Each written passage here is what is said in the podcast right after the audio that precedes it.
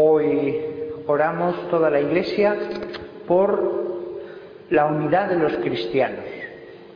Y quería deciros que la Iglesia considera a todos los que creen en Cristo hermanos, aunque no tengan una fe completa como la nuestra, hayan hecho pequeños cortes o hayan puesto pequeñas añadiduras.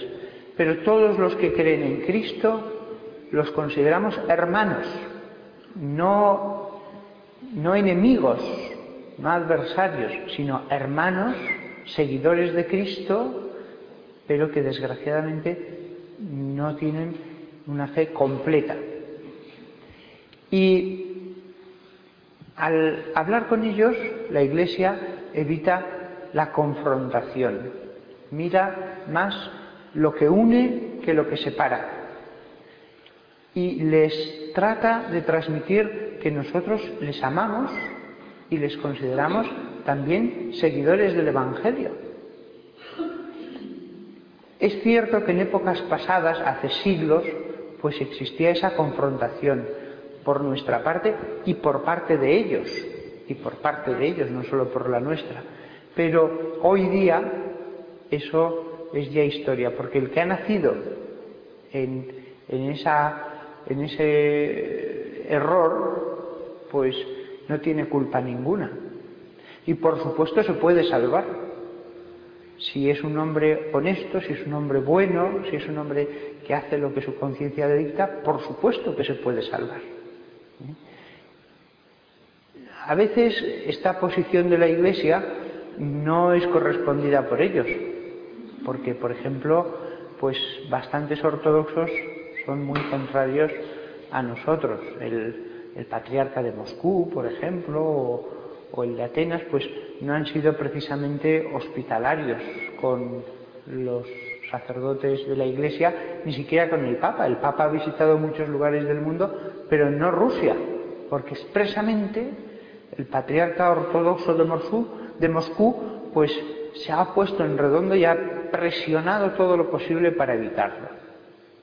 Pero aún así, aunque no se ha correspondido este amor, sin embargo nosotros amamos y no deseamos mal a nadie y los consideramos hermanos,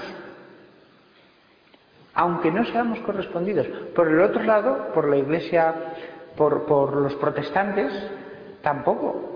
Ya sabéis que muchos nos consideran idólatras, en fin, lo peor, lo peor. Y aún así, aun siendo tan atacados por parte de ellos, cualquiera de vosotros, pues a lo mejor habrá hablado con un evangélico, etcétera, aún así nosotros no tenemos nada contra ellos y les consideramos hermanos y seguidores de Cristo, porque lo importante es Cristo. Y ellos también tienen las palabras de Jesús, sus parábolas, sus enseñanzas, con lo cual tienen lo esencial, lo esencial, aunque estemos separados en cosas que en la vida ordinaria pues tienen menos importancia. En la vida ordinaria pues lo que importa es seguir lo que dice el Evangelio y no tiene tanta importancia pues que ellos crean en tal o cual aspecto de la teología que es más lejano. ¿eh? Sin embargo, teniendo a Cristo, tienen lo esencial, tienen lo que verdaderamente importa para la santificación, para que Dios esté contento de cada uno. Así que, como veis, incluso en esta situación de división, pues la Iglesia abre los brazos a todos y les dice, mira, aunque no cambies de fe, pero eh, podemos orar juntos. Yo cuántas veces, sobre todo con protestantes, les he dicho, vamos a orar juntos. Pero después, algunos lo han hecho, pero después algunos otros han dicho, no. Como considerando, si oro con un católico, ya estoy como como comulgando con sus ideas. Esto me ha pasado, ¿eh? Me ha pasado. De decir, mira, era un pastor evangélico, aunque pensemos de diferente manera, aunque tal, unámonos en una oración al mismo Dios al que creemos y oremos. Primero, por supuesto, había que hacer la oración sin usar oraciones hechas, ni Padres Nuestros, ni Ave Marías, pero después empezó a poner más condiciones, más, más, más, y al final, otro día que nos vimos, ya dijo, no, lo he pensado mejor y creo que no debo. Así que, como veis, nuestra posición es verdaderamente, yo creo, equilibrada. Eh, nosotros pensamos que ellos pueden salvarse si son buenos, si son justos. No penséis que ellos piensan lo mismo. Ellos dicen, son idólatras, son gente que... No, penséis que ellos ponen la salvación tan fácil. En el protestantismo, para empezar, normalmente la salvación suele ser algo muy raro. Ya no digamos los testigos de Jehová, ya no digamos. La Iglesia Católica en eso nos consideran que abre mucho la manga y que considera que Dios da su perdón demasiado generosamente. Pero así lo consideramos, así lo consideramos.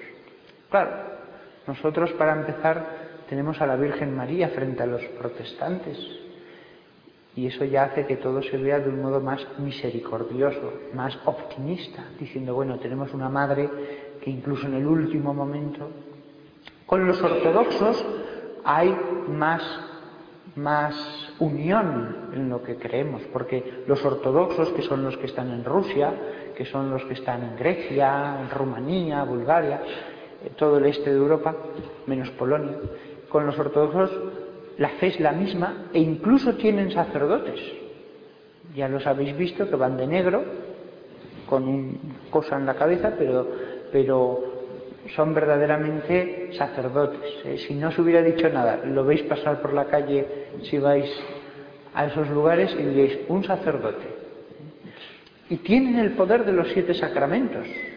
Tan es así que si un católico está de visita, por ejemplo, en Rusia, y se va a morir y no encuentra ningún sacerdote católico por allí, puede pedirle a un sacerdote ortodoxo que le dé la confesión. Y si un católico está en Rusia y no encuentra de ningún modo una iglesia católica, si quiere puede ir a una iglesia ortodoxa y comulgar. Porque para nosotros los sacerdotes son verdaderos sacerdotes en la iglesia ortodoxa ya que han mantenido el sacramento. No así los protestantes que solo tienen la Biblia y nada más. No tienen sacerdotes y ellos mismos no dicen que los tengan. ¿eh? Tienen gente que les habla en sus reuniones, pero nada más. Como veis, este es el panorama. Y para acabar de explicar un poco el panorama, pues no solamente los cristianos, los de cualquier religión, incluso no cristiana, que sean hombres justos, que hagan lo que la voz de su conciencia les dicta, aunque pequen de vez en cuando, pero sean hombres justos, también ellos se pueden salvar. Es una visión, como veis, optimista y una visión que eh, pues no es la que tienen los otros, que es más negativa, más condenatoria.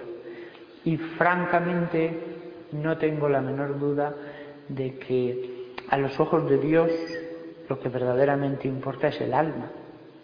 Lo cual no quiere decir que no importe para nada la religión, no. Dios para eso fundó una y para eso dijo, esta es la verdad. Para eso envió a su Hijo. A Dios no le da lo mismo una religión que otra, no. Él sabe muy bien cuál es la verdad. Él sabe muy bien dónde habla. Pero después las almas, cada uno, puede ir a Dios donde le ha tocado nacer. Pues nada más. Que todos nosotros oremos por la unidad de los cristianos, que es para los hombres imposible, pero para Dios nada es imposible y todo lo puede conseguir. Y lo mismo que de golpe cayó el muro de Berlín y el bloque soviético, ¿quién sabe qué maravillas puede hacer el Espíritu Santo en unos años y que los cristianos pues nos uniéramos. Pidámosle con verdadero reconocimiento de su poder, el de Dios Todopoderoso, con reconocimiento de su poder, la unión de todos los que creemos en Jesús.